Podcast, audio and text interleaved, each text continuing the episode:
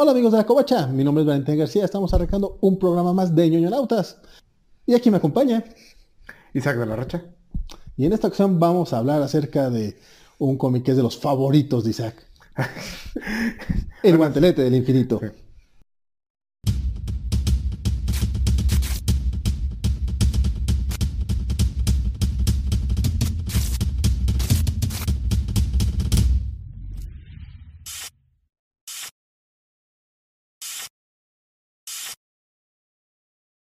Bueno, pues como, como ya mencionó Vale, este, en esta ocasión vamos a hablar del clásico, que sí, sí lo llamaría clásico ya.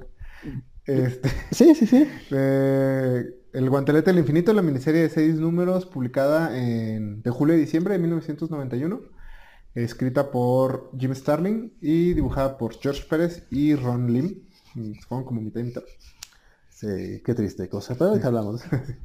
Este, bueno, el Guantelete del Infinito es, fue uno de los primeros eventos Marvel, no fue el primero, ya teníamos Guerras Secretas y ya habíamos tenido varios eventos dentro de títulos, ya, ya había pasado la Masacre Mutante, había- Sí, ya habíamos tenido el, el- la última cacería de Crave, el, mismo, mismo Tormento había salido, sale en esos, en esos tiempos. Sí, pero más bien como crossovers así grandes, ya habíamos tenido Masacre Mutante, hemos tenido la Guerra del Evolucionario, que fue en... ¿Estás diciendo que el, que el, el hecho de que salía en... Ok, Tormento no, pero la última cacería de Crave se, se publicó en los tres títulos Ah, del sí, es cierto, es cierto.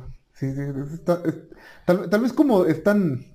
La visión de un solo autor tan concisa no, no te das cuenta cuando lees el tomo. No, sí, sí es, tal cual. Este, sí, sí, tienen razón. Pero sí, bueno, ya, ya, ya Marvel había venido manejando este esquema.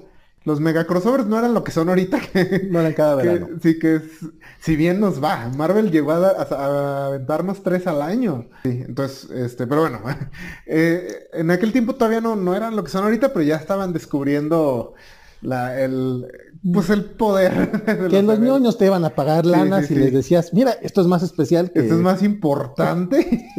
y van a salir tus personajes favoritos, poquito, pero van a salir. bueno, parte del contexto, eh, Infinity Gauntlet iba a ser originalmente el último arco. Bueno, un- como decir, como el clímax de la etapa de Jim Starling en Silver Surfer. Pero eh, le dijeron, no, no, no, no, no, espérate, espérate. Este, acabamos de gastar mucho en comprar una juguetera que compraron Toy Biz para aquel tiempo Marvel y necesitamos darle exposición a nuestros personajes para vender juguetes. Entonces, este, vamos a convertir tu, tu pequeña, tu historia esta de Silver Surfer en un mega evento.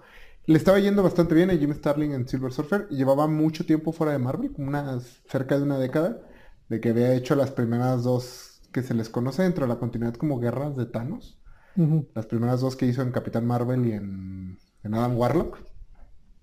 Entonces, donde de hecho muere Thanos y muere Adam Warlock. Entonces regresa después de una década y sí estaba como generando bastante ruido y creo que estaba gustando mucho el trabajo que estaba haciendo en Silver Surfer. Que bueno, pasó esto, que ahorita ya se ha vuelto muy común, también es otra de esas prácticas que Marvel... Que, que regresen lo- lo- los personajes muertos, que haya grandes eventos, To- o... Eh, no, Ah, que, que- que agarren, o sea, que una etapa que está pegando más o menos, agarren la historia importante y la conviertan en un evento. ¡Ay, Axis! Sí, a- Axis, War of the Realms. claro. Este, a veces, de hecho, acabamos de dar tal vez el mejor y el peor ejemplo. O sea, Axis creo que fue una historia que, que se arruinó por completo, mientras que War of the Realms pasó como... De hecho, a partir de Remender fue cuando dijo, ya, a la fregada Marvel, ¿no? sí, Rick por- Remender se... Tengo entendido que sí salió peleado, nunca lo hicieron muy público. Lo acaba de hacer muy público hace un par de semanas cuando se puso, estuvo criticando bien duro a Marvel. Ah, esa no, no, no, no leí esa. Es que tú estás fuera de Twitter para, para evitar esas cosas. Ah, ok, sí. Sí, pero bueno, en su momento se notó porque básicamente tiró todos sus títulos así, ya me voy. Sí, sí, sí. Fue justamente por Axis. Y es que sí, le partieron el caso bien feo. Sí, sí, sí fue el caso. Este, aquí, bueno, le, le piden a Jim Starlin que convierta su, su saga en un mega evento y le consiguen a George Pérez para que le dibuje, para que sea el mega evento. Que George Pérez, ya después de Titans, después de Wonder Woman, después de Crisis en las Tierras Infinitas, era un George Pérez ya consolidado. Sí, y, y- y se nota, se nota mucho, hace un trabajazo el señor este, Pérez en los primeros tres números y medio, antes de que por diferencias creativas y problemas de, de agenda. No, tenía demasiado trabajo porque al mismo tiempo estaba haciendo Guerra de los Dioses, que estaba escribiendo y dibujando para DC. Entonces, Mira, la neta, la neta, la neta. Si yo tuviera que estar dibujando esta cosa, también yo te... A la fregada, yo también ya me voy. Oye, ¿por qué tengo que jugar en tu patio si yo tengo mis propios juguetitos? sí, pues sí. Este, creo que ya vale spoilerió su opinión acerca de la serie. Pero no, este, la serie fue un, un exitazo. Este, a la fecha sigue siendo de esas historias Marvel que son referente. El tomo está siempre en impresión, en una edición, en otra. Se- de hecho, este año se acaba de reimprimir el, el ómnibus de Guantelete del Infinito en inglés. Este, de hecho, aquí en México también es muy curioso porque como que durante mucho tiempo no se publicó. O sea, fue como de estas cosas que estaban... Por alguna razón Editorial Beat y Novedades no la, Sí, no. la, no la publicaban. Y justamente rumbo al final de, de la etapa de Marvel con Beat, eh, decidieron publicarla en seis, en seis grapitas. Sí, estuvieron publicando varios como clásicos. Sacaron ese, La Última Cacería de Kraven, eh, La Saga de Fénix Oscura. La, la muerte de Andrew Wolf. Ah, y, cierto. Y de hecho habían prometido Tormento. Mm. Ya ven que sí es clásico. este, pero eh, el Guantelete del Infinito fue, fue, fue, digo, tardaron como 10 años en que llegara aquí a México. Y después Televisa también, más, pero sí. Sí, porque es como el 2002. Es como 2004 Oh, que salió aquí. Pero bueno, digamos que sí, como una década. Sí, más o Década y menos. pasa. Y Televisa lo publica la primera vez en estos tomos, en los de sagas. También se tardó un ratito en lanzarlo, se tardó unos dos, tres años después de que tiene la licencia. En esos tomos de sagas que la verdad eh, fueron una chulada, te, te vendían cinco sagas clásicas de Marvel por 200 varos, o sea, Sí, sí, estaban bastante bien. y justamente el guantelete era como estas icónicas que salieron aquí, ¿no? Y después sacaron un pasta dura color pistache bien raro, Sí. luego sacaron un pasta blanda, no sé qué. Sí, una que era pasta hablando tamaño de lujo. Ahora para el, como el camino a Infinity War sacaron. De hecho sacaron todo, porque sacaron la resurrección de Thanos, sacaron eso, sacaron Infinity War, Pero Infinity Crusade, te- te- todo, todo. pero con una portada así con brillitos. Ah, sí, esa era la de brillitos. Como que costaba 300 dólares, te costaba lo mismo que el, que el pasta dura, Sí. pero en pasta blanda. Y luego después salió otra vez el pasta dura. Volvió a salir el pasta dura, o sea, la edición de lujo pasta dura. O sea, bueno, o sea, si hasta en México ya, la- ya la hemos tenido como cinco veces después de, de que tardó un rato en publicarse, y es como que... ah, Sí, o sea, que con su lugar en el canon de Marvel no se cuestiona. Es, es un clásico, este, digo, estuve y que a investigando. la gente le gusta. No, le gusta muchísimo. En, en Neusarama está votada, esta es votada por fans, como la mejor historia Marvel de todos los tiempos. Ok, ok. Pero son fans estadounidenses que en 2016 votaron por Donald Trump. Ok. Entonces no, no confiamos tanto tampoco en el, en el gusto de los gringos. Pero, pero vamos. Pero- y también en Screen Rant, ahí no, no me fijé la verdad si era también votado o era elegido por el equipo editorial, pero también está como la mejor historia Marvel de todos los tiempos. Eso es una jalada. O sea, estamos hablando que no sabemos cuándo fueron esas votaciones. Pues esas votaciones son recientes, pues. Sí, sí, sí, dos- 2015 para acá. Pero aún así, suponiendo que las habían hecho en el 91 y habían dicho, ah, la- la- el, de, el de ahorita es el, el ching... No es cierto, ya habían salido, ya, ya mencionas ahorita varias. sea, la cacería de Kraven, la, la saga de Fénix Oscura, Sí. Born Again de Daredevil, o sea... E- Exacto. eh, bueno, también, spoiler, no me gusta Guantelete del Infinito. Eh, pero Te sí, tardaste, me, sí sorprende bastante cuando aparece como el número uno.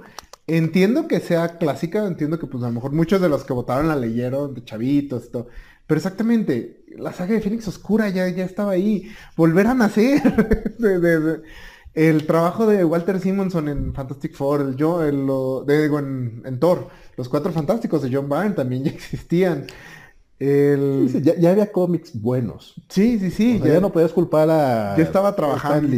Ya estaban trabajando Alan Moore, Grant Morrison, Neil Gaiman. Will Eisner ya tenía buen rato en esto. sí, no, no era que el medio estuviera empezando y pues cualquier cosa nos apantallaba.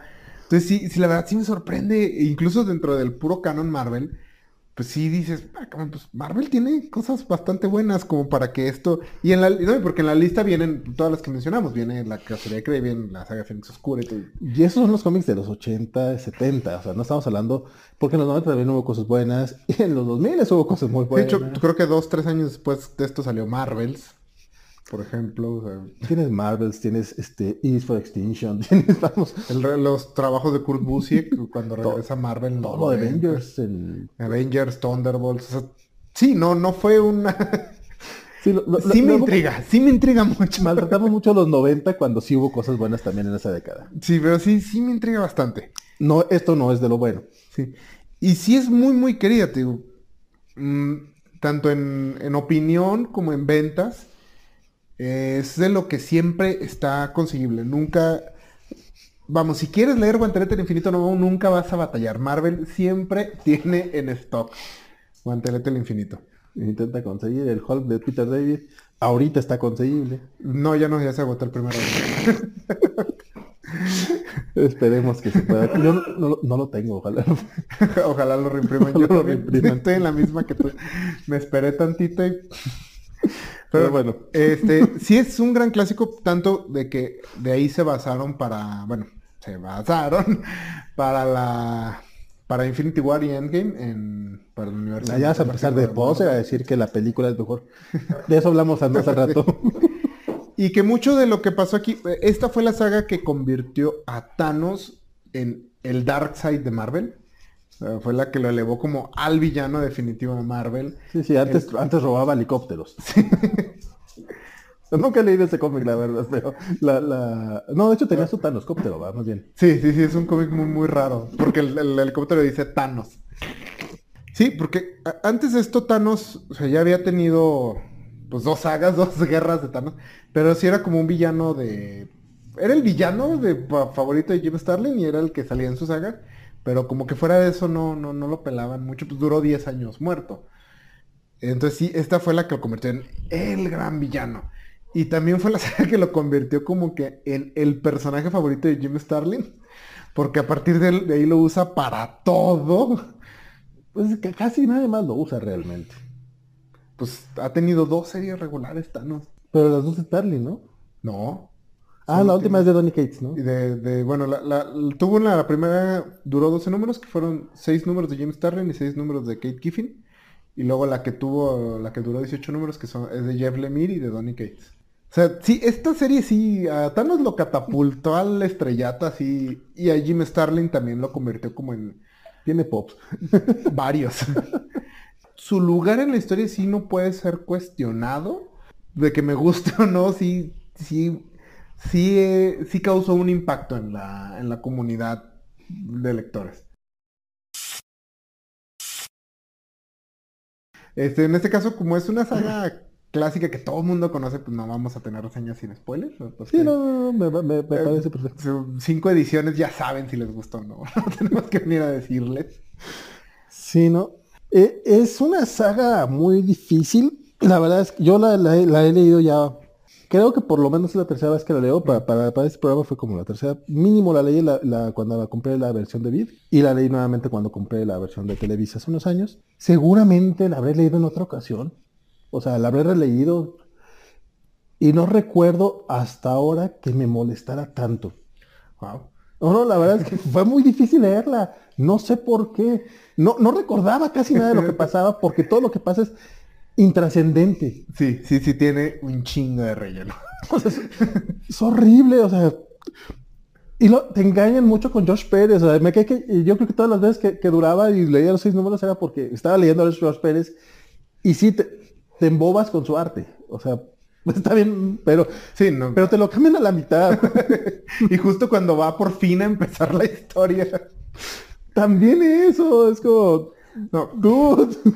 Yo también esta es mi tercera lectura.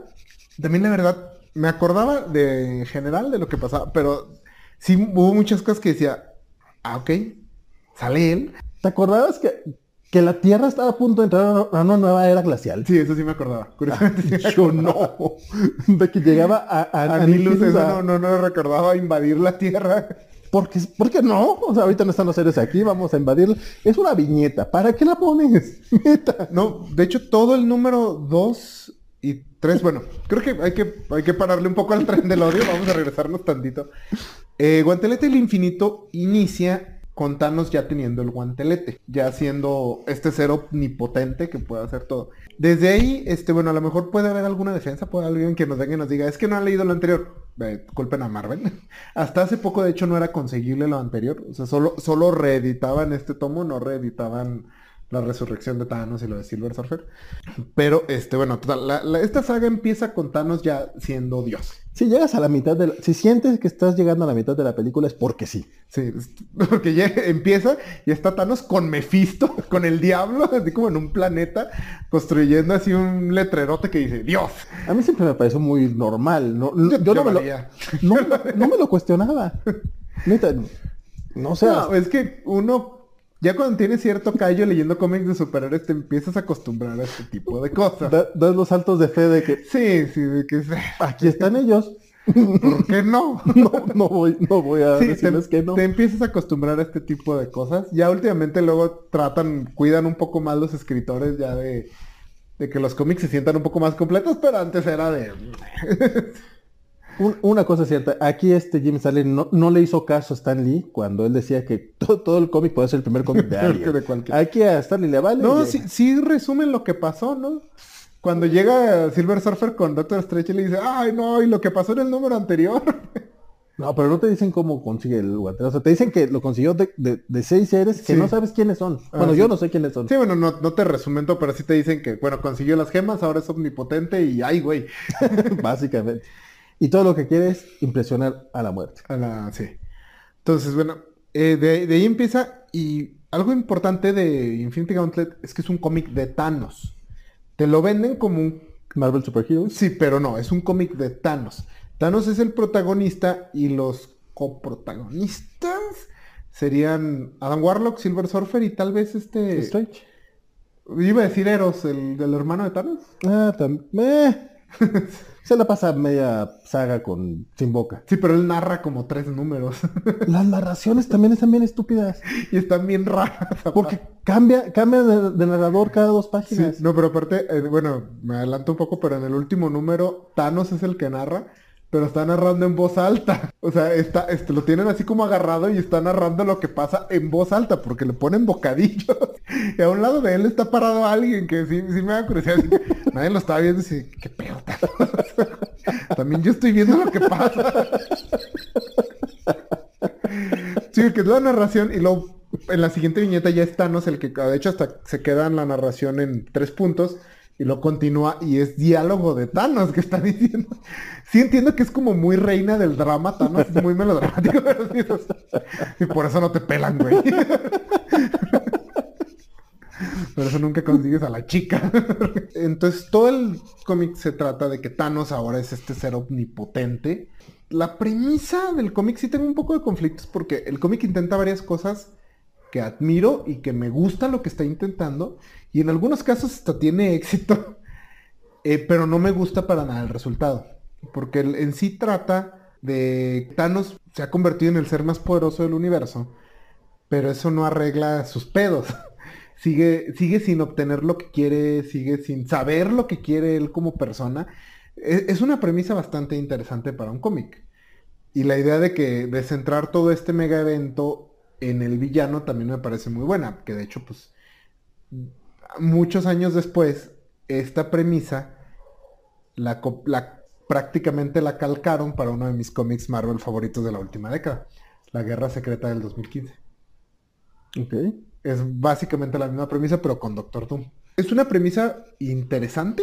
La idea de, sí, pues este villano, o sea, de convertir tu megavento, pero en la, en la exploración de la personalidad de un villano. Y mm, Starling sí quiere convertir a Thanos en un, como en un personaje complejo y con capas. Ah, pero Creo que lo logra demasiado. eh, eh, nos presenta a un Thanos adolescente. Sí, sí, porque sí, lo convierte en un personaje completo. O sea, no es un villano simplón, pero es un adolescente emo gótico insoportable, que aparte es este, es el, el chico, el nice guy, que así como, ah, pues que está con la muerte, ah, pero porque él, él todo, todo lo que hace es para impresionar a la muerte, que es el amor de su vida. Aunque, eh, entonces, la muerte no quiere con él, la muerte no lo pela. Pero él, él toda, toda la serie se la pasa así diciendo, maldita, ¿por qué no me pelas? Y soy bien chido, soy bien agradable. Mira, mira tú- lo que hago por ti, por ti. Seguro tú- a ti solo te gusta andar con atletas patanes. ¿Por qué no andas conmigo que te trato bien? Todo, son seis números de eso. Y luego, y si hay momentos donde si, si es incómodo, así como ay, ya, ya, ya, ya, o sea, no te pelan, güey, ya. A mí me causa un poco de conflicto porque se- estoy seguro que por lo menos la mitad de las personas que les gusta este cómic han de empatizar con Thanos más de lo debido. Hmm, Fíjate que ahora que lo mencionas, sí, yo creo que sí. O sea, son ese tipo de lectores. O sea, son los comic haters, vamos a, vamos a decirlo así. o Sí, de que está leyendo, "A huevo, pinches viejas. Me ha pasado. Ve, va a matar el universo por ti. Dice, ¿por qué no se enamora de estos gestos absurdos y enormes de amor?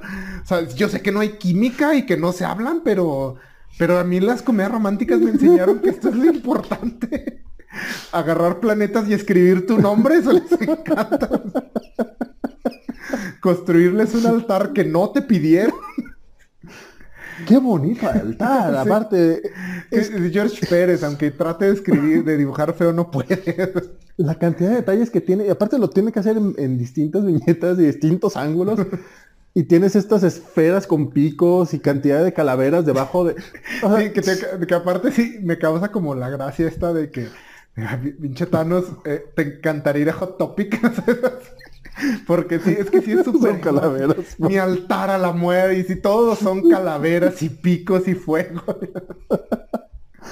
Pero qué bonito lo dibuja. Sí, sí, sí. Sí, sí. Yo no, yo no sé si Jim Starlin lo hizo pensando, o si se dio cuenta, o simplemente le pareció que él estaba en lo correcto, Thanos. Digo, sí, en efecto es el villano, pero como que trata que uno empatice demasiado con él. Sí, porque de hecho, bueno, mm, es este punto donde luego se vuelve complicado, eh, que el protagonista no necesariamente, la obra no necesariamente está de acuerdo con lo que dice el protagonista. Eso, pues, bueno, es... Pero la manera en que se encuadran las cosas, en que te las presentan, sí te da una idea de si está de acuerdo o no. Eh, hay muchos, muchas películas, muchos cómics. Bad. donde el protagonista es una es un villano, es una mala persona, todas estas películas de gángster, todo esto. Entonces, no porque Ajá, espérate, el padrino así. Ah, por, por ejemplo, El Padrino.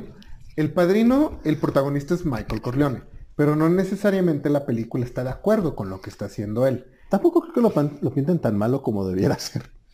No, por ejemplo, el- Bueno, deja tu no Michael, pero Vito. A Vito te lo ponen casi como si. Ay, en la mal- 1, porque ya está viejito y es adorable. Qué malo que nos, casi nos matan a este criminal. Es adorable. Llega el FBI a detener la, la, la, la- la fiesta de los, de los criminales y te molesta. Entonces, Sony hace bien en tirarle la... Sí, pero, pero, Perdón, ya me desvié, no, no estamos hablando del padrino. no, pero por ejemplo, el, el padrino, la última escena de la película se la dan a la esposa de Michael, que se muestra horrorizada de lo que está pasando. Ese es el, a lo que me refiero. La película, el protagonista es Michael, pero él- no necesariamente la película está de acuerdo con lo que está haciendo. Por ejemplo, un caso es eh, Wanted, el cómic de Mark Miller. Es un cómic con un protagonista despreciable que el, el cómic te lo enmarca como que está en lo correcto. Todo el tiempo. Entonces, este, esa es la diferencia. Aquí en Infinity Gauntlet, la serie como que da, da para los dos lados. De repente no sabes. Espera, estoy tratando de, de asimilar que estás, con- eh, que estás utilizando como parámetros. Digo, yo sé que no estás comparando las obras, pero igual estás utilizando como ejemplos Wanted con el padrino. Ah. Sí, sí. No, no, de hecho, o sea, ok, para aclarar. Entiendo, entiendo que no comparas las obras. Infinity Gauntlet sí como que mueve el péndulo en ambas direcciones. Hay momentos donde sí sientes que quiere empatizar con Thanos y luego no, y luego sí, y luego le da un final feliz. Entonces sí es muy confuso si Jim Starlin eh, quería o no, considera o no que Thanos estaba como medio en lo correcto. Porque aparte lo convierte en un antihéroe a partir de esta historia. O sea, después de esta historia, Thanos es el protagonista ya de todas las, todos los cómics que, que escribe Jim Starlin. Entonces, sí, no, no, no estoy tan seguro. eh, pero sí creo que, y esto sí no es necesariamente culpa de la obra, sí creo que sea muy fácil que ciertas personas que, que ya mencionaste tengan una lectura equivocada. tengan esta lectura de, ah, pinche muerte, ¿por qué no lo pela? que aparte, algo que no, no había quedado muy en cuenta hasta ahorita que tú lo mencionaste, está muy tonto que no que había quedado en cuenta antes. O sea, yo sí, yo te decía, bueno, también pues, la muerte debería, como que debería de, demostrar un poco más de desprecio que nada más este, castigarlo con el látigo de su silencio. O sea, podría también irse de ahí. Mm. Pero no es cierto, en este momento ya Thanos ya tiene el guantelete del infinito y tiene pues, un, nivel. Pues de hecho, eh, lo mencionan, sí lo, llegan a mencionar. este Mephisto le dice a Thanos, ¿no? Es que no te pusiste como su igual, te pusiste como su superior. Que también es como. Bueno, ahí debe tener en cuenta que lo dice Mephisto. O sea, no, no, es así como que, que, ella esté enojada por eso, pues realmente no estaba interesada nunca, nada más lo resucitó para que, para que matara gente. That's it pero el Thanos como que lo tomó con, ay, me resucitó a mí. Sí, sí, como todo buen chavito, de más clavado.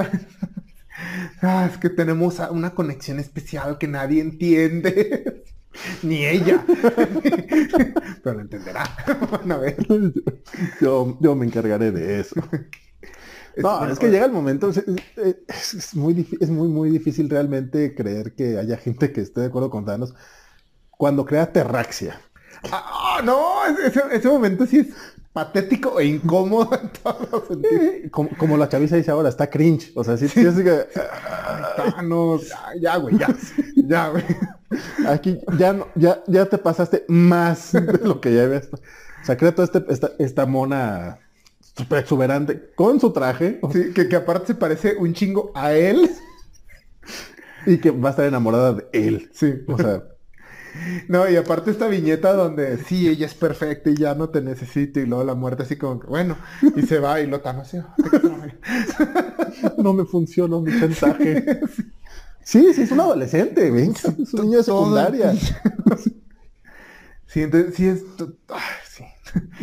porque hace berrinches y así, ah, porque no me pela y destruye acá la galaxia. Pero son, son por lo menos cuatro números de eso vamos a suponer que no, en todos lo ves y a lo mejor ya hay algo de trama en el último, los últimos dos, que son los de Ron Lim, gracias. Este, pero sí son cuatro números muy, muy, muy, muy, muy pesados, en los que de repente ves este, eh, destellos de los, de los héroes Marvel que, que como, como mencionaste, no es como que el engaño de que te dicen, ah, mira, van a salir todos ellos.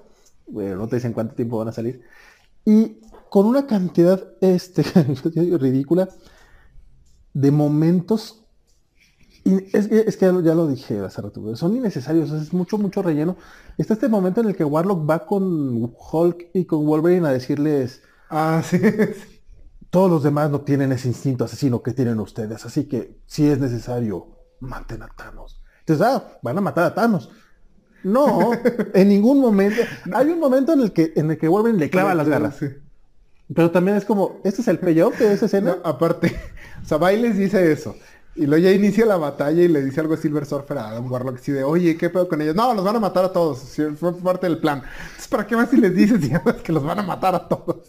Sí, no. Bueno, este, pero sí, son dos números de ver el, el desmadre que causa el que Thanos sea el nuevo dios de este universo. Y aquí viene otra cosa que, digo que es que me, gustan las intenciones que tiene el cómic. Porque, bueno, yo creo, no, que Jim Starlin, eh, su idea era mostrar lo aterrador que sería que este, pues este ser nihilista, este adolescente que leyó nihilista en internet y decidió que eso era él, este, de pronto tuviera el poder así de todo el universo y como de, literalmente un berrinche de él manda a la Tierra a una nueva era glacial. Entonces, tal vez por eso le dedica tantas páginas a, se estrelló un avión en Nueva York, se estrelló... De repente te, ponen este destellos de, los Kree y de los Skrull. Sí, que van a, van a entrar en guerra. Eso sí está inconcluso. Eso sí es de las cosas. de repente es como, ok, esto va a algo. No, lo mencionan en el número 3, creo, en el 2. Uno en el 2 y otro en el 3. Y no vuelven a salir. no, nunca. O sea, hay, hay, otros casos como lo de la era glacial o lo de los héroes a los que mandan a la prehistoria que te lo justifican un poco al final. Esto, Ok, digo, yo entiendo, como si regresaron todo en el tiempo y al último nada pasó, tampoco pasó lo de los Kree School, pero ¿para qué lo pones? Es como lo de Anihirus, ¿para qué lo pones? Eh, exactamente. Entonces es para que vean lo, vean lo pesado que está todo. Sí, sí, no. Jim Stanley, yo creo que es lo que, que lo que él quería, este, demostrarlo lo grave que es la situación. Pero, y este es un problema que ocurre cuando tienes este tipo de historias que son acerca del final de todo el universo y todos los universos y todas las personas y todas sus mascotas y que instintivamente como, eh, como tú como lector y sobre todo cuando estás leyendo historias dentro de un universo compartido, sabes que no va a pasar, sab- sabe- sabe- sabes, que todo esto, y sobre todo porque lo llevan a un nivel tan, tan alto, porque al final del primer número ocurre el chasquido, que es cuando matan a la mitad del universo. Entonces sabes que esto no se va a quedar así. Y, y sigue escalando la destrucción y sigue que se vuelve increíblemente intrascendente. Llega un punto donde dicen, se destruyó todo Japón, se hundió todo Japón. Y ves así el mar y dices, ah, ok, sí. Atlantic City se acaba de hundir también. Ok, no, De nunca fui. Eh, sí está la escenita de la Torre de Trump así toda en... Entonces, el, el asunto con este tipo de historias, y lo más adelante cuando lo comparemos con otras, lo mencionaremos más a detalle, es que necesitas un ancla más humana. O sea, como humanos, como personas se nos dificulta pensar en los trillones, pero se nos hace muy fácil este, empatizar con un perrito, con una persona. Y es lo que nunca tienes en toda esa destrucción. Nunca hay una persona que, que tienes a Peter Parker, que es de los más humanos de los Sí, pero no lo sigues. O sea, No, ese no, momento no, donde dice... pero me refiero- lo tienes ahí, ¿por qué no lo usas? Sí, sí, ándale, porque eh, eh, él de hecho está en Nueva York justo cuando ocurre el chasquido, la desaparición de la mitad del universo. Ahí tenías la oportunidad de, de a través de él ver la tragedia que es la muerte de la mitad de todos los seres vivos. Y tienes el momento donde dice, Mary Jane, y, y eso ya nunca lo explica, no te dicen si Mary Jane desapareció o no, y ya Peter Parker se la pasa haciendo bromillas ahí de fondo y todo. Entonces sí es pues, así a lo como- mejor desapareció, pero le valió queso. y tus otros personajes, eh, los otros secundarios, aparte de Thanos, es parte del problema de que tu protagonista sea el malo. Es, son Adam Warlock, que toda la, toda la película, toda la serie se la pasa diciendo, yo, yo ya estoy desconectado de la humanidad, ustedes son piezas para mí, que no sé qué. Ah, no, pero no se lo dice, no, yo tengo un plan. ¿Cuál es tu plan? No te lo voy a decir. Ah, ok, ya llegaremos al plan. Siento que no tenía ningún plan. Pero todo se la pasa a partir de que sale de capullo. Que tam- Yo quiero decirlo porque ya, ya, ya me he quejado mucho fuera de cámara y lo tengo que decir en cámara. Hay una mini trama en la que vemos a tres borrachines saliendo que aparte no parece que sean amigos entre ellos. O sea, no, no, no, no, no los ves como parte de un grupo social. O sea, como que... Aparte creo que como que se caen mal, pero están saliendo del bar y las, si- siguen el, la siguen y se, estrellan y se mueren. Son tres páginas desperdiciadas en esos personajes. Porque esos después, eh, Gamora, Pip y Warlock van a tomar posesión de sus cuerpos por alguna razón. Pero neta necesitamos, necesitábamos incluso que tomaran posesión, o sea, no podía nada más Llegar. cortarse o algo. Sería que llenar tantas páginas, Jim Starlin. Mm, de Porque hecho- son números dobles, ¿no? Sí, son, so- equivale a 12 números. Al momento que la quiso hacer tan grande, porque sí, le dedica páginas a que una refinadora de, de petróleo en Nueva York se, se rompe y el petróleo se escurre por el río y luego se incendia y ahora está quemando Nueva York. Eh, le dedica páginas a todo ese tipo de cosas. Pero no hay desarrollo de personajes. Exactamente, no, hay, no, no tienes a, a un- a una ancla humana que estés viendo vivir todo eso. Entonces, en ese caso, pues, yo digo, ok, mejor todo eso ponlo como ruido de fondo y enfócate nada más en los personajes que están ahí con Thanos.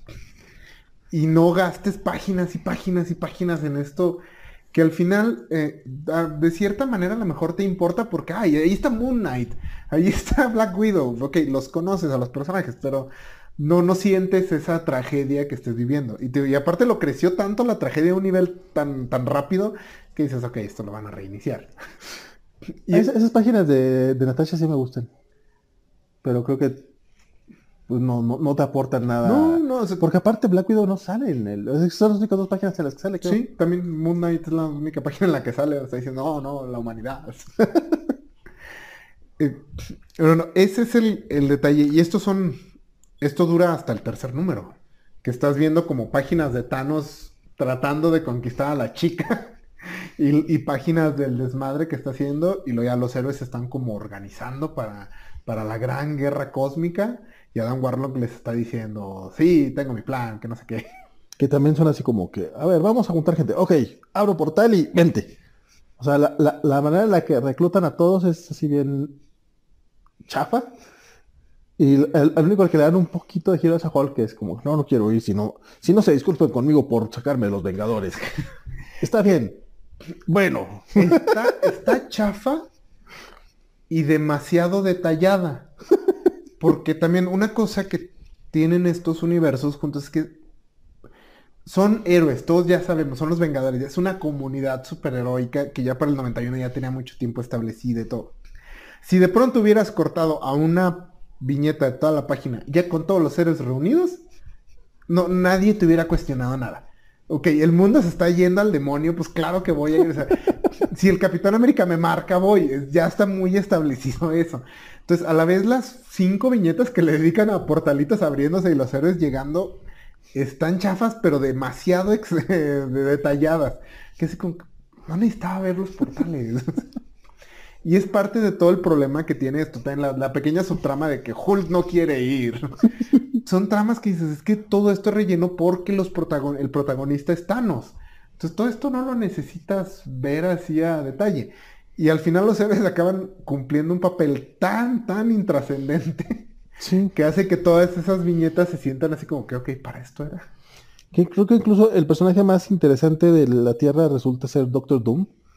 Que tampoco es tan relevante. Ah, pero es como buen personaje en general, entonces. Anda ahí siendo Doom y dices, ah, ok, ok. Sí, es como que ok, va a estar aquí, va a ayudar, pero sabes que no va a ayudar realmente. Y si en algún momento los traiciona, porque Estorba. es culpa de los héroes. ya en el cuarto número inicia ya la trama, que es cuando los héroes van a, a pelear con Thanos. Que justamente es el número que nada más dibuja como cuatro páginas. Josh, Josh Pérez, Pérez. gracias. Sí, de hecho, bueno, eh, aplausos a Ron Lim y al, y al entintador que... No, este Joseph Rubin se, se- neta se la rifa porque, digo, sin cambiar el estilo de Ron Lim, trata, de- trata de, De que no se de que no se sienta. tanto, sí. Sí, no, no. Y de hecho, la primera vez que lo leí cuando estaba más chavito, no me di cuenta. Ya en, en los últimos números, sí, como ya no había esa comparación tan directa, yo creo que sí ya dejaron que Ron Lim se explayara más con su estilo. Pero sí, no, no me di cuenta del cambio. Y en esta ocasión, sí se, no te podré decir exactamente en qué página hay ese cambio. Yo sí, ahorita te la pongo. Pero, este, ok, mi, mi otro gran problema es Adam Warlock. Porque toda la- esta te la venden y Adam Warlock te la quiere vender como que él está jugando este juego de ajedrez cósmico con Thanos, donde todo se trata acerca de ellos dos y todos los demás son solo piezas en el tablero. Ok, Adam Warlock no tenía un plan. Porque su plan, su gran plan por el que sacrificó a todos los seres de la Tierra era esperar a que en algún momento Thanos levantara la mano y, y el Silver Surfer llegara y le dijera ¡Ah! y se llevara el guante. Ese era el plan, ese era el plan que no le podía decir a nadie porque, uy.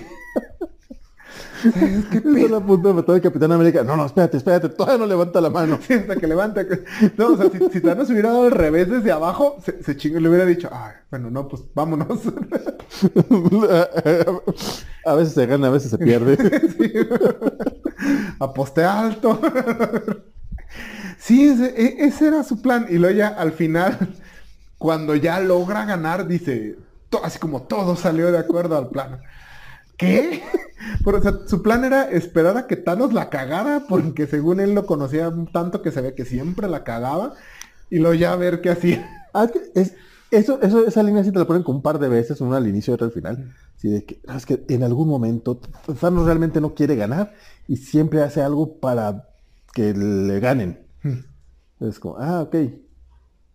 Ese, ese, ese es, e- e- ese es como, yo, yo me imagino a Jim Starlin así, este, a la luz de la vela escribiendo a ese gran...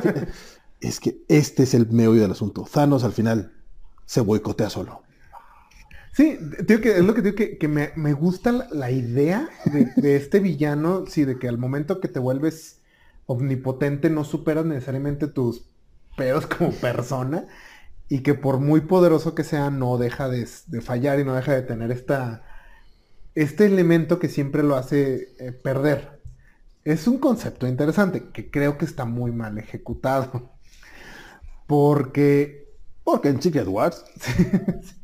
Sí, no, no, en Secret Wars lo hicieron todo, todo mucho mejor. Porque aparte, Doctor Doom es mucho más interesante villano que Thanos.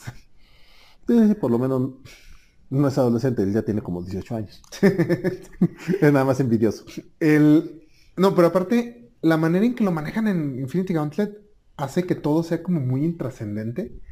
Porque esta de mandar a los héroes a pelear con Thanos, ¿para qué lo haces? Si tu plan es esperar a que Thanos la cague, pues para qué No, y aparte no nada más tienes a los héroes, ¿no? Eh, mandas incluso- a todas las entidades. Sí. Mm, De hecho, primero la- convocas a las entidades cósmicas, a Epoch, a Lord Chaos, al odio y al amor. Eternity, hasta el tribunal viviente va. Que bueno, él va y dice, no, no es mi pedo. Háganle como quieran. Pero van los Celestials, va Galactus. Entonces, y, y también tienes ese pequeño momento para darle profundidad a todo, de como Galactus está en contra, pero todos a favor. Ah, bueno. Muy rápido. Y nada más porque Adam Warlock se desaparece y aparece en la cabeza de Galactus.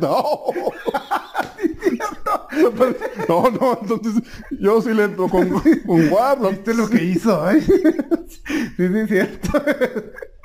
Con eso convenció al devorador de mundo. Y todos, oye, ¿cómo lo habrá hecho? No sé. ¿Te imaginas que voy a ir a David Copperfield? Nos hacen pendejos. De hecho, hay varios momentos también que encontré. Durante la, bueno, el, el número 4 es, es como muy querido por los fans, esta gran batalla de todos los héroes contra Thanos. Ahora que la leí, no, no me gustó para nada, la verdad, el número. Está, de, de entrada, está, llega un punto donde creo que está hasta perturbadoramente violento.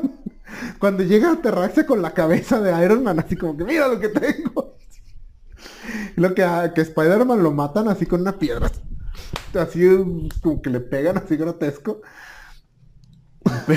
El, el momento este cuando llega Quasar con Thanos y que le dice, ah, vas a caer, que no sé qué, por ese es el momento. Y lo que le hace que tengo le- las bandas Sí, cuánticas. y lo que hace que le exploten las bandas cuánticas. Pero lo que me da mucha risa es que Quasar grita, ¡No de nuevo! ¿Cómo que no de nuevo? ¿Cuántas veces te ha pasado?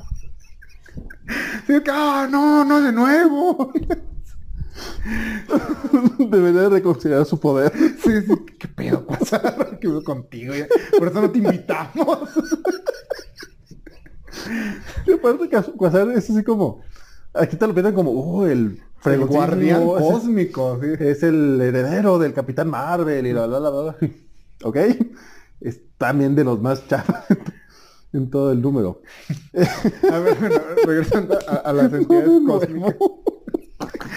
Eh, es, es- es parte de esos momentos donde te quieren vender como que Adam Warlock digo, está jugando este juego de ajedrez cósmico donde necesito a los héroes, pero necesito a las entidades cósmicas, pero al final básicamente lo que hace es, vayan, ay, los mataron, no, vayan ustedes.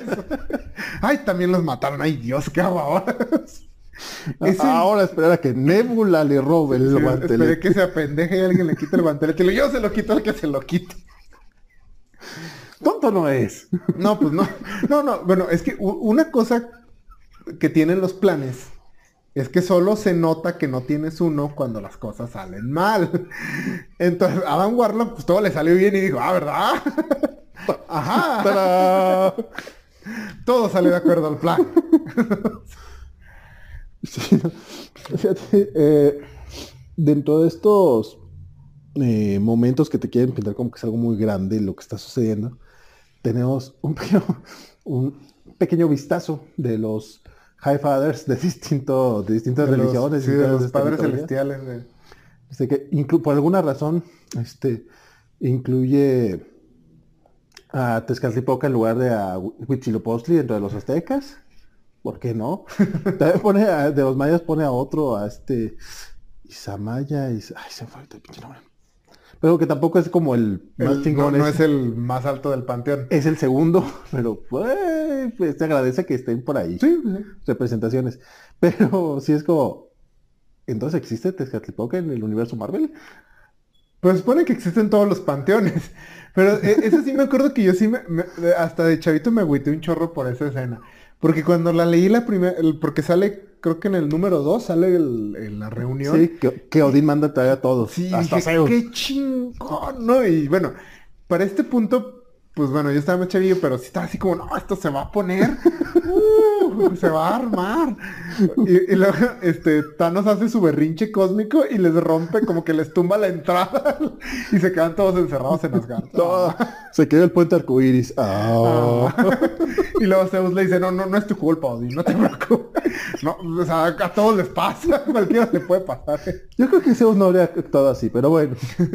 Los no, otros- no, pero o sea, el, todos los demás lugares donde pudo haber sido la junta no tenían esa limitada. O sea, de Asgard realmente, si no hay puente, te chingaste, ya no sales.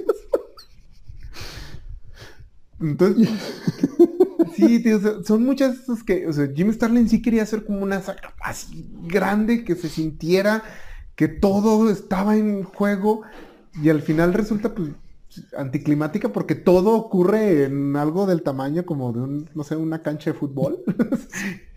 Entonces sí, y, todo se decide ahí. Y ya cuando por fin, y bueno, masacran a todos los héroes y llegan las entidades cósmicas a pelear.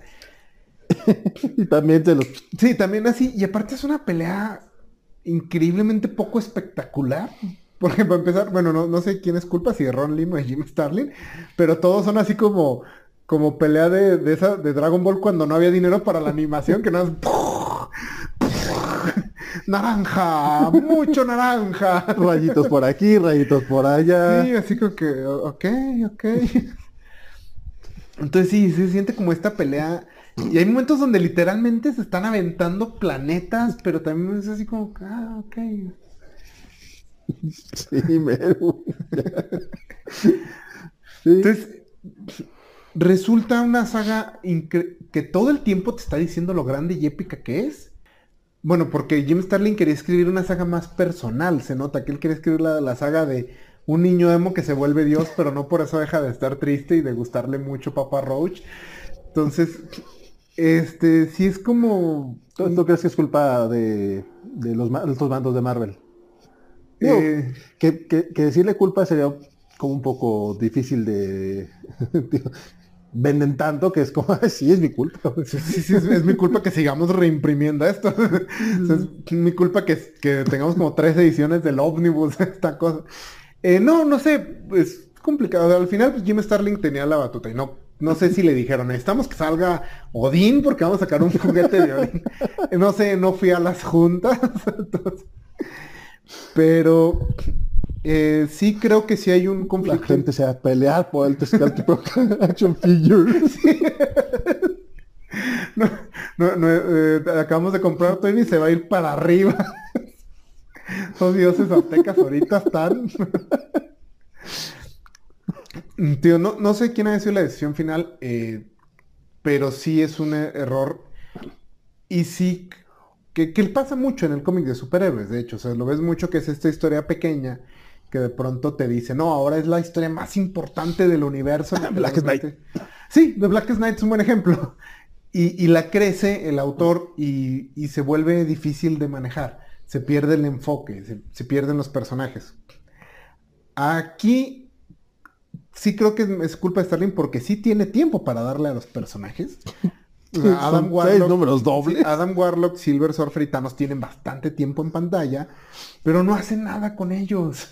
Bueno, con- no, mentira, con Thanos hace mucho, solo que es, es bastante aburrido y tedioso lo que hace con Thanos. Digo, creo que sí cumple su cometido de volver a Thanos un personaje complejo, tal vez demasiado, pero no lo vuelve un personaje interesante o que quiera seguir. Porque sí, así como que sí, sí, sí, yo también fui adolescente, no quiero volver a... no me gustaría hablar con mi yo adolescente ahorita. De hecho, ahorita que mencionaste que esto viene como de la saga de Silver Surfer, de la serie principal, es un poco triste ver cómo realmente este Nolan no tiene, no tiene un arco de historia. O sea, Silver Surfer está ahí como de adorno. incluso, incluso Warlock, que resulta que tiene su plan y quiere hacer todo esto y bla, bla, bla, tampoco lo ves crecer, digo, ves que sale del capullo de repente, pero, pero eso es muy literal, o sea, porque sale de un capullo. No, no es una metáfora ni nada, porque el personaje nomás está ahí, pues, moviendo cosas. O sea, no tienes, tienes seis números de 48 páginas, es que te- no, no puedo hacer mucho hincapié en eso. Son demasiadas páginas y no tienes ningún personaje. Bueno, Thanos, pero No, de hecho, porque ni la muerte, no, no tienes ni personaje. Mephisto que está ahí, ni el Doctor Doom que parece que también tiene sus... Sí, Están ahí nada más. Doctor Strange, por favor. Doctor Strange creo que es el, el otro personaje que, que aparece de más tiempo, pero como dijiste que era... Es como.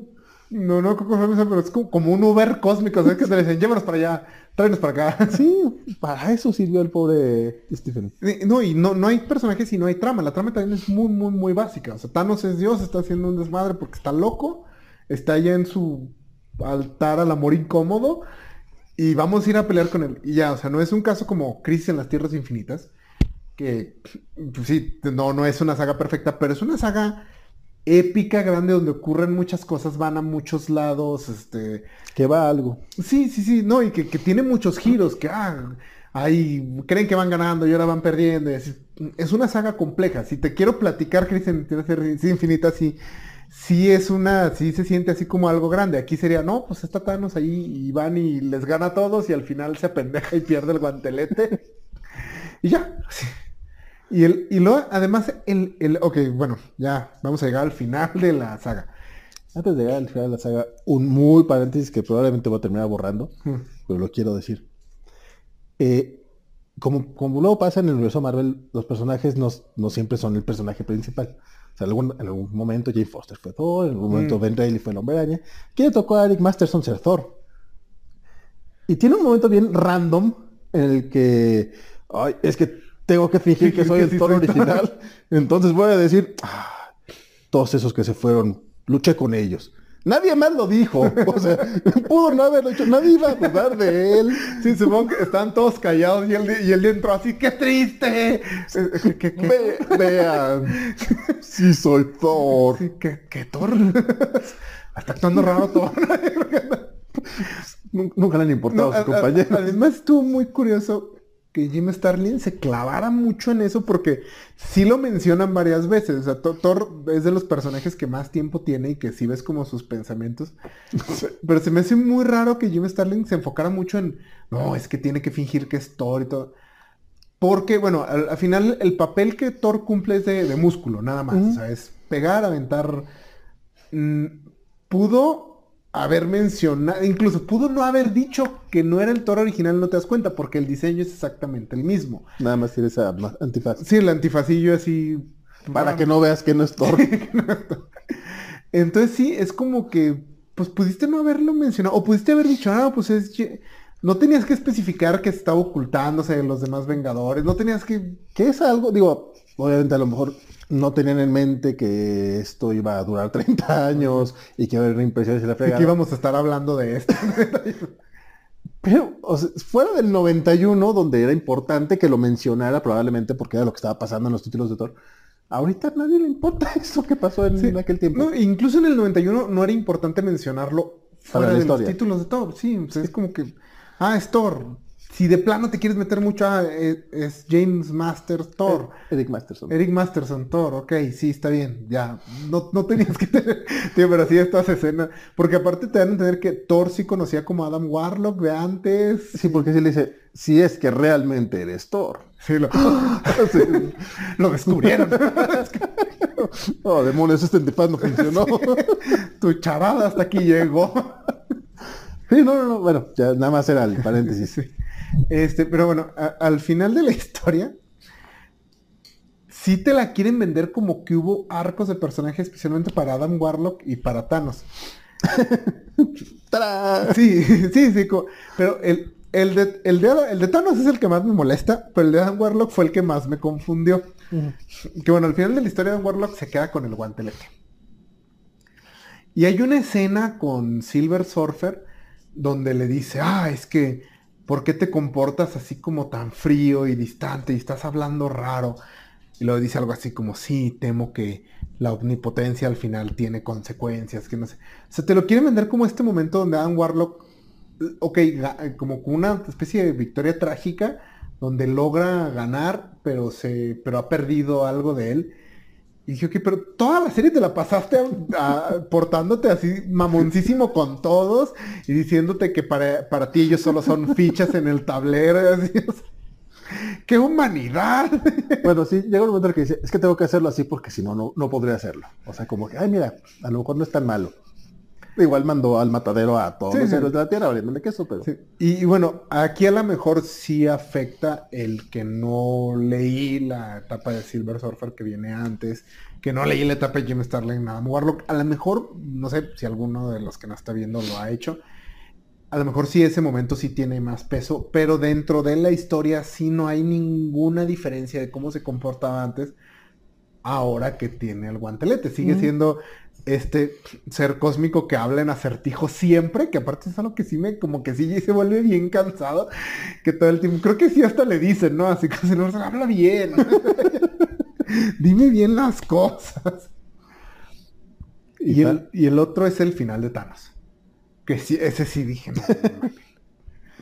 Está bonito, pero ¿merecía este final Thanos? E, es, ahí donde viene lo, que mencionábamos antes, que es la historia cree o no que Thanos está en lo correcto.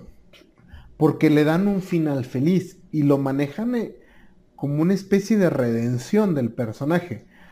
O sea, donde al, al, final aprende que no necesita ser omnipotente para ser feliz y solo ser un granjero es suficiente. Y solamente tuvo que matar a la mitad del universo para llegar a eso. Sí, sí, sí. A más de la mitad del universo. Porque mata a la mitad del universo y lo de ahí le sigue. Entonces, Thanos no tiene nunca este arco, no se va dando cuenta de que está haciendo las cosas mal. Simplemente al final a Warlock llega y le dice, es que tú siempre sabes que no mereces el poder. Y le dice, oh no, epifanía. Y, ya, así. Y sí, le dan un final feliz porque la última página del cómic está sentado en, como en los escaloncitos de su granja, así como sonriendo, y luego dice, creo que en todo este asunto al final el titán este, salió ganando. Que es prácticamente el mismo final que vemos en Avengers Infinity War, pero en un rato más vamos a hablar de por qué es el mismo final, pero no es la misma historia y no, no significa lo mismo. Sí. Y, eso sí me causa el cre eso y en los trabajos posteriores de Jim Starlin sí ponen en duda qué tan de acuerdo estaba Jim Starlin. Qué tanto creía que era el, el héroe de la el héroe de la historia. Aunque también en aquel momento no se tenía tanto esta conciencia de el, no, no, no existía el estereotipo del chico bueno, que en realidad es un patán, pero cree que es bueno, que, que Thanos lo, lo encarna tan a la perfección pues sí existía nomás, a lo mejor no nos dábamos cuenta. Sí, no, no, porque no. estaba, porque está, todas las películas de John Hughes no son eso. Sí, pero en, pero en las películas de John Hughes es el héroe. Pues sigue siendo un patán. Sí, o sea, pero, está mal. Sí, pero todavía no nos... ah, ok, ok, ok. Aquí te, que, aquí te lo cambian como que mira, es el villano y por eso está sí, No, y que ahorita ya sabemos, o sea, la, la cultura ha avanzado al punto donde nos damos cuenta que agarrar a una mujer que no le gustas, que te ha dicho que no le interesas y hacer estos gestos románticos enormes, no es romántico, es tétrico, acosador y un poco patán porque la pones en estos en estas situaciones donde todos dicen, ay, es bien romántico, pélalo. Y, y, que, pues sí, exactamente todas las películas de John Hughes, todo eso nos crearon esta imagen de que lo que necesitas para conseguir a la chica es eso. No es hablarle y desarrollar una relación con ella y portarte bien. No, no, o sea, es gestos románticos grandes. Síguela en el aeropuerto. no dejes que se vaya a una mejor vida, que, que se vaya a esa, beca en París. No, no, no corre y así llega a su casa con una grabadora en el amanecer, o sea, ese tipo de cosas. Entonces sí, a lo mejor en aquel tiempo pues no existía, es curioso leer esta con esta perspectiva de los años y que curiosamente Thanos encarne tanto esa eh, personalidad. Eh, sí, esa personalidad. Y que volvería tal vez a la lectura una más interesante en, estos tiempos, excepto por ese extraño final feliz que le dan. No creo que sean críticas a Thanos realmente en todos estos momentos. Así llegan a ser incómodos, bueno, a lo mejor si tienes el atenuante de que el que le está dando la razón es el diablo, pues que es Mephisto, entonces a lo mejor por ahí te podrían decir que, que está mal.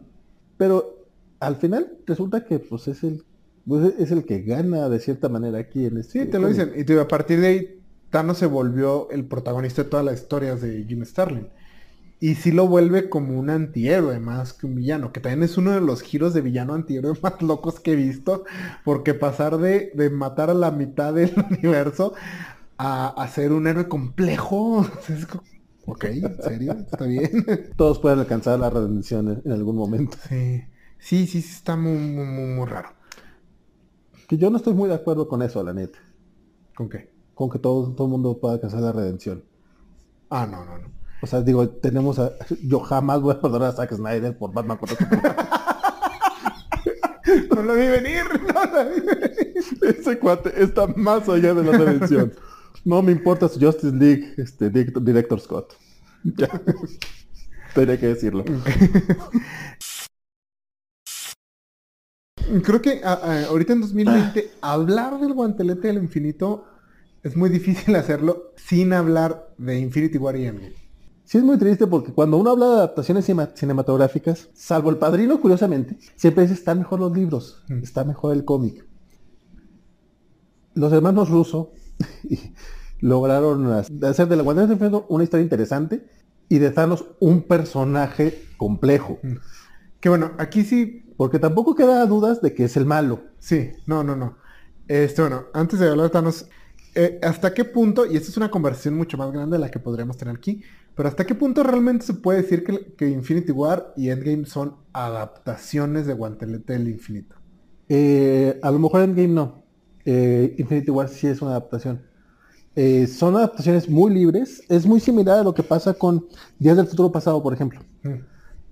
Evidentemente le quitaron muchas cosas, cambiaron, pues, cambiaron casi todo, pero tiene el eje principal. El Guantelete del Infinito e Infinity War comparten no solamente viñetas y momentos, sino el, villano y la situación principal. O sea, tienes el, el, snap, que es el matar a la mitad del universo. Mm, sí, pero por ejemplo, en, en Infinity War todo va a ese momento, mientras que acá es el, es una... Eh, es, adaptación. No, no, o sea, eso me refiero a adaptación. Eh, tienes incluso por... por un poco de suerte tal vez, este, pues tienes, tienes por allá Drax, tiene como eje, el guantelete del infinito tiene el momento de la desaparición de la mitad del universo, este, e incluso, nuevamente tiene el final es es, digo, es, distinto a cómo llegamos a ese final, pero, es, el final tal cual, con todo y hasta el espantapájaros con el traje de Thanos. Mm, o sea, es inspiración, ¿no? nuevamente, no, no sí, yo creo que sí es más eso, está inspirado en más que basado en. No, es que no, no es que eh, no, es, no, es, tanto basado, es, es que para eso me refiero es una adaptación muy, muy libre. O sea, nuevamente tiene elenco distinto, tiene motivaciones distintas y a Thanos lo convierte de ser este personaje llorica adolescente al que quieres golpear en un cuate que te puede hacer dudar un poco hasta que le pones, te pones a pensar realmente en sus, en, sus capacidades. O sea, que te dices, ay, cabrón, pues igual sí es cierto, la gente sí, sí, sí, sí necesitamos eh, menos gente para, que para alcanzar los recursos. Hasta que recuerdas que tiene el guantelete infinito con el que podría tener recursos infinitos para todos. Sí, de hecho, Infinity War hace tan buen trabajo con Thanos en convertirlo en un villano, en un buen villano, que con muchas personas he tenido las discusiones de, no, Thanos está mal, o sea, no, espérense, Thanos está equivocado, ¿no? Sí, sí, sí. Bueno, bueno, logra eso igual que el Thanos del cómic, ¿verdad? Hay gente que no entiende que está mal. ¿O no? Pero bueno, en, en, cuanto a la manera en que estructura la historia, eh, mencioné que el problema con estas historias del fin del mundo es que este necesitas un ancla más humana. Más humana.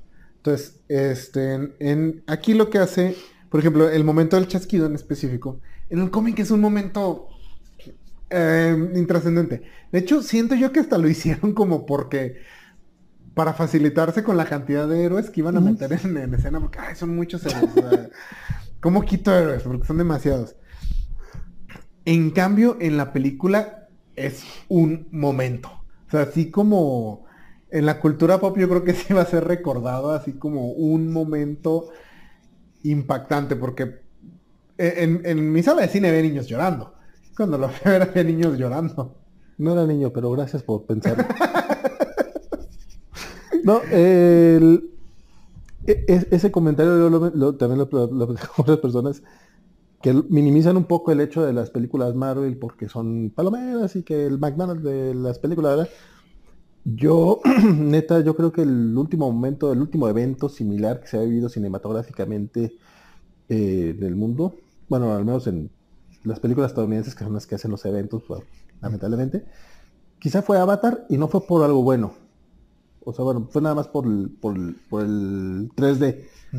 Pero antes de eso, eh, yo, yo sí creo que, que Infinity War y Endgame, como dos partes, están al nivel de Star Wars o al nivel de Jurassic Park o al nivel de, Volver al Futuro como evento cinematográfico. Deja tus si lograron hacer la mercadotecnia que logró Star Wars o, lograron los efectos especiales de Jurassic Park. No, pero el hecho de que todos estén hablando de eso, que todo el mundo quiera verla.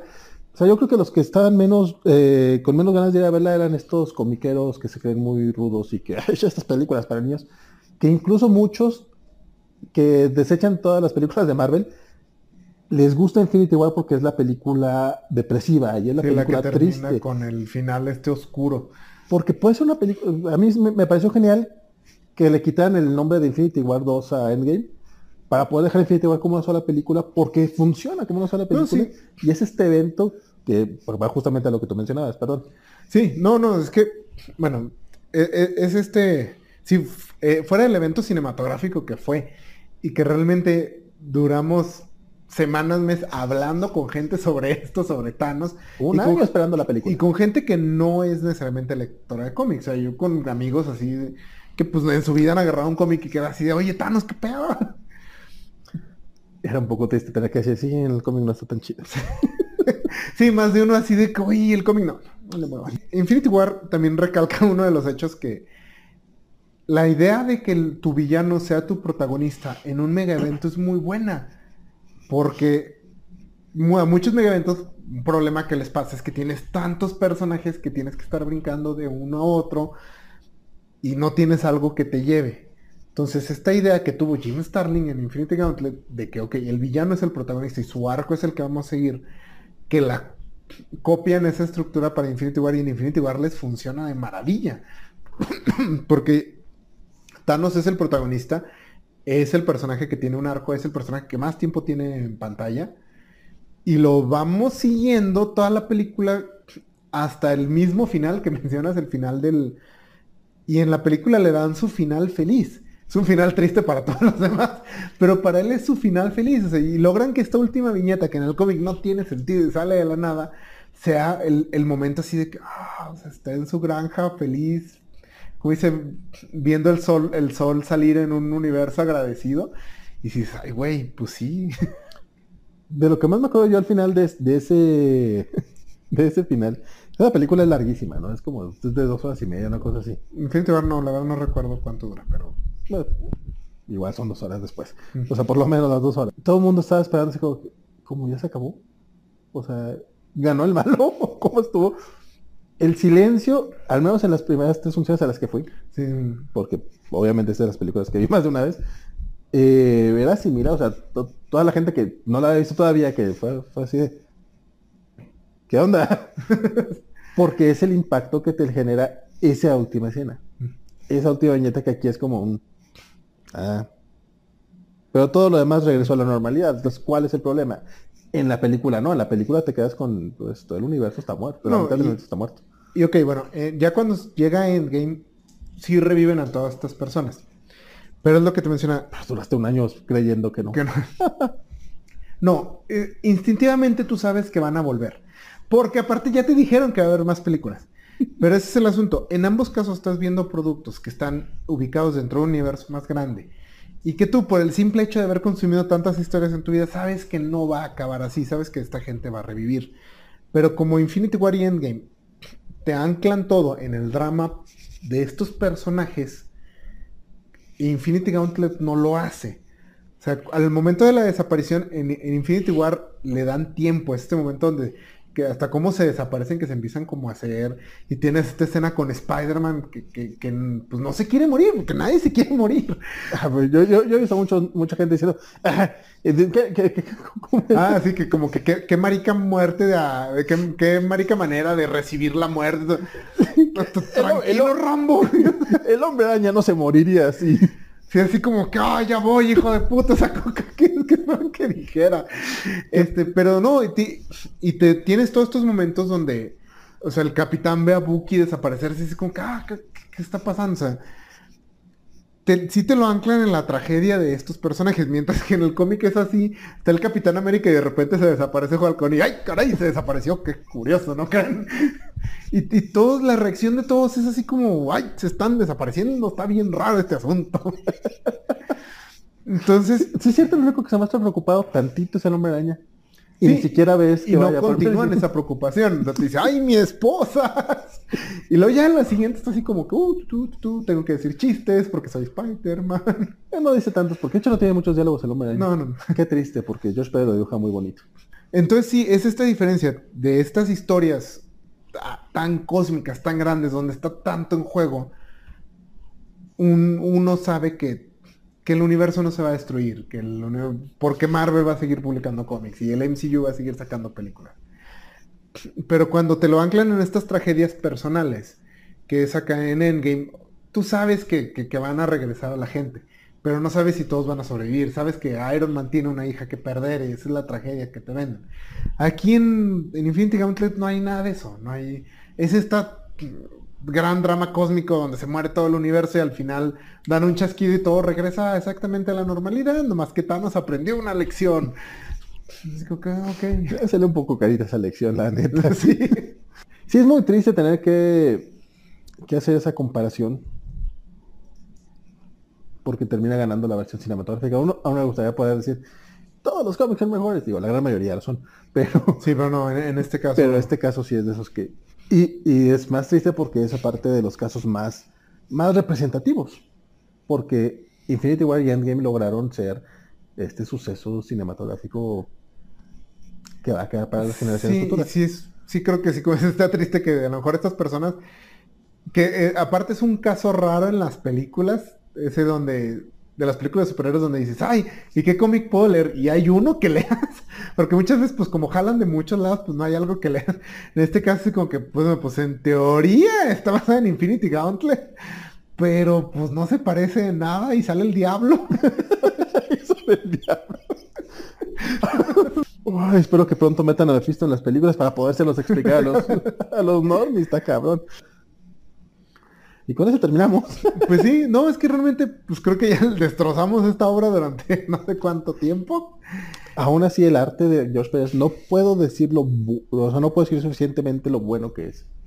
Eh, tiene estos detalles, eh, lo mencionamos un poquito fuera de cámaras, el, la presentación de los, de los héroes, eh, la viñeta suele jugar mucho con ella, la presentación del Capitán América, la del Hombre Araña, el momento en el que brillan las gemas Incluso en la portada principal que tienes estos, estos rayos este, que se dividen como en viñetitas. Tan hermosos y sin hacer menos a los que trabajan, dibujan eh, de forma digital, eh, es hacerlo de forma, o sea, tienes que pensar que esto era 30 años antes de, de, cualquier tablet, de cualquier Photoshop, de cualquier este, efecto que le puedan meter de computadora.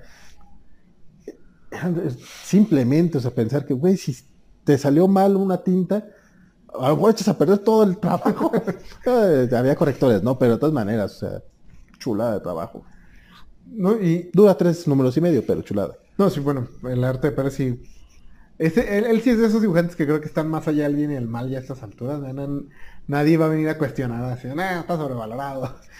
Este, pero. nuevamente conozco gente que dice que Alan no está sobrevalorado. Pero sí me o sea, la verdad, sí, si a ustedes les gusta mucho Guantelete del Infinito, díganos por qué. Eh, la, verdad, yo no encontré, y estuve investigando mucho, hay, un canal eh, de YouTube, es norteamericano, que se llama Matt Dapper, donde hacen un análisis del cómic y menciona mucho estos aspectos que diga que, que yo mencioné que se me hacen interesantes. Pero también no, no, eh, él, a él le gusta, él sí le encontró una profundidad que yo no, y dije, o sea, no lo veo, no, no lo veo. Eh, me encantaría que me gustara, pero no, no está ahí. Entonces, sí, si les gusta mucho, díganme por, por qué, bueno, no, no ustedes, pero por qué votarían eh, porque sea la mejor historia Marvel de todos los tiempos. Fíjate, ah, hubo algo que tú me, mencionaste también antes, este, que decías que como a tanta gente le gusta, tú no recuerdas lo tanto que no te gusta. Ah, sí. Y es algo muy cierto. Digo, yo, para empezar, la, he leído por lo menos tres veces. O sea, leer algo que no te gusta tres veces, que son seis números dobles. O sea, lo podría haber invertido terminando el Immortal Hulk que todavía no puedo terminar. Que solo son, que vamos 38 números. No sé, pues, puede haber leído 12 números de Immortal Hulk. sí. Que, va muy buena. Sí, no, no, o sea, pudiste haber vuelto a leer al Star Superman, pudiste haber vuelto a leer Kingdom Come. Eh, sí, tío, no, y porque lo, mencioné esto porque me pasa que de repente estoy así, lo veo en Amazon. Hace poco estaba el tomo como en 215 pesos y dije, ay, pues es un clásico igual y debería tenerlo en mi biblioteca, ¿por qué no? Y ahora que lo leí dije, no me gusta nada esta madre. Sí, y, es algo que pasa, digo, yo lo leo tres veces, digo, la, primera sí la leí con, con Editorial Vida, entonces fue como mi primera lectura y en aquel tiempo, estamos hablando de hace quieres? ¿20 años ya? no, como 15. bueno, ya hace rato. Eh, la primera vez que leí fue con, con el sí fue así. Yo tenía muchas ganas de leerla. La primera vez que supe de este cómic fue por una revista española que se llamaba Comic Scene. Mm. Donde decían que iba a morir la mitad del universo Marvel. Entonces yo sí estaba así como, ah, no manches, cuando, cuando llegue este cómic, pues tardó como 10 años en llegar. este, y como lo estoy leyendo en entregas, o sea, en cómics mensuales, de repente se me olvidaba que las tonterías que había leído, todo ese relleno que, no funciona, se te olvida. Este, y de repente, ah, mira esta escenita con She-Hulk, ah, mira esta escenita con la Viuda Negra, ah, esta. Y si tiene, sobre todo los primeros, los primeros números donde sí ves a los superhéroes, tiene algo. Pero no lo suficiente como. Yo, yo todavía antes de este video estaba pensando, voy a dejar a defenderlo, vas a ver. No, la verdad es que no puedo, porque no es buena. Y creo que sí es un cómic donde resulta el todo es menos que la suma de las partes. Porque bueno, Jim Starlin, a mí en general no me gusta casi nada, o sea, no me gusta cómo escribe él. No me gusta el tipo de historias que hace. Pero no es un mal escritor. Y para este punto era una persona que ya tenía rato en el medio, ya sabía lo que hacía. George Pérez también, pues, una leyenda. Ron Lim también no era su primer rodeo es un cómic que está bien hecho. No, no es George Pérez, pero casi nadie es George Pérez. Eh, entonces, no, el cómic está bien hecho, está competente. Como dices, hay momentitos este, que sí, que, que ah, por ejemplo, este número 4 donde masacran a todos los héroes es muy recordado, a pesar de que en la historia no tiene nada de peso, es muy recordado y querido por los fans. Y si buscas así como mejores momentos de Thanos, vienen como 4 o 5 de ese número.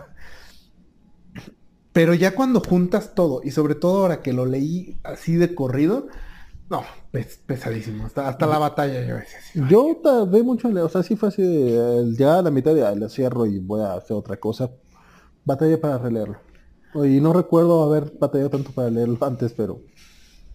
Sorry, no. Sí, entonces, sí, realmente, si, si ustedes son fans de Infinity Gauntlet, Díganos qué, qué es lo que les gusta, o sea, por, qué resuena con ustedes. Si ustedes son fans y llegaron hasta este momento después de, todo lo que los insultamos. perdón si les dije Comic Gators, neta, perdón. no, no, pero eh, creo que sí es importante. Al, final, lo único, lo que hace uno cuando hace este tipo de críticas es el mm, tratar de poner en palabras esta experiencia subjetiva que tuviste cuando leíste la obra entonces, pues sí, al final tus cosas favoritas son cosas que resuenan contigo por alguna manera, por alguna cosa que no está clara. ¿Qué les gusta a ustedes de este cómic? Yo la verdad no entiendo. no entiendo por qué no es uno más. O incluso por qué no es como Secret Wars, que si es el, viejito, el de los 80, que si es como en general la opinión generalizada de que es mala. de que es mala, pero la leí de chiquito y bueno. En este caso no, realmente la gente dice, no, no, muy, muy buena, muy buena. Sí, sí es, sí es un poquito de preguntarse por qué. Pero bueno, creo que no tiene algo más que decir, ¿vale? No, realmente no, yo creo que ya dije demasiado. este, nada más, recuerden, síganos en nuestras En nuestras redes sociales estamos como la Covacha MX en Twitter, Facebook, Instagram. Ya abrimos Twitch, pero todavía no estamos transmitiendo, pero probablemente, digo, por lo menos para ganar el, el nombre, no nos lo vaya a ganar. Y a lo mejor empezamos a transmitir por ahí. Y también eh, pues ya tenemos eh, canal en Spotify, estamos subiendo podcast eh, de estos podcasts. De hecho, estas, estas pláticas probablemente las están escuchando en Spotify. Si lo están haciendo, se lo agradecemos mucho. Y si no, pues suscríbanse a todas nuestras redes. Nos ayudan mucho, sobre todo los comentarios. Dejen, dejen sus comentarios, dejen sus likes, sus dislikes si quieren, si quieren inventarnos la- Díganos cómo estamos increíblemente equivocados respecto a este cómic. También eso es muy válido, lo, lo hicieron con la muerte de Superman, ¿por qué no lo hagan con, con el guantelete del infinito? Y díganos si quieren que, de qué otro cómic noventero ochentero quieren que platiquemos. Este, vamos a tratar de tener, así como tuvimos ya Swamp Thing y la muerte de Superman, este, vamos a tratar de tener por lo menos cada tres, cuatro eh, programitas, uno dedicado a esos clásicos modernos, que a la gente le, le molesta que llamen clásicos modernos. Pero no son cómics de los 50, 60, no son cómics de la década Ah, pasada. Gauntlet tiene 30 años. Lo que yo digo. Yo, yo siempre pongo el, el ejemplo de, la, de la, la saga de Fénix Oscura. Yo recuerdo para el 91 que yo empezaba a leer cómics 91, 92, ya decían que la saga de Fénix Oscura era clásica y tenía 10 años. Entonces, entra, claro que sí. Isaac. Bueno, como siempre menciono, no tengo redes sociales, pero pueden encontrar mis artículos en el sitio, en la columna de Derrochando Opiniones. Y pues ahora, en estos videos en los que estoy par- participando con Valentín. Entonces síganos. Y pues nos vemos la próxima semana a ver de qué platicamos. A ver.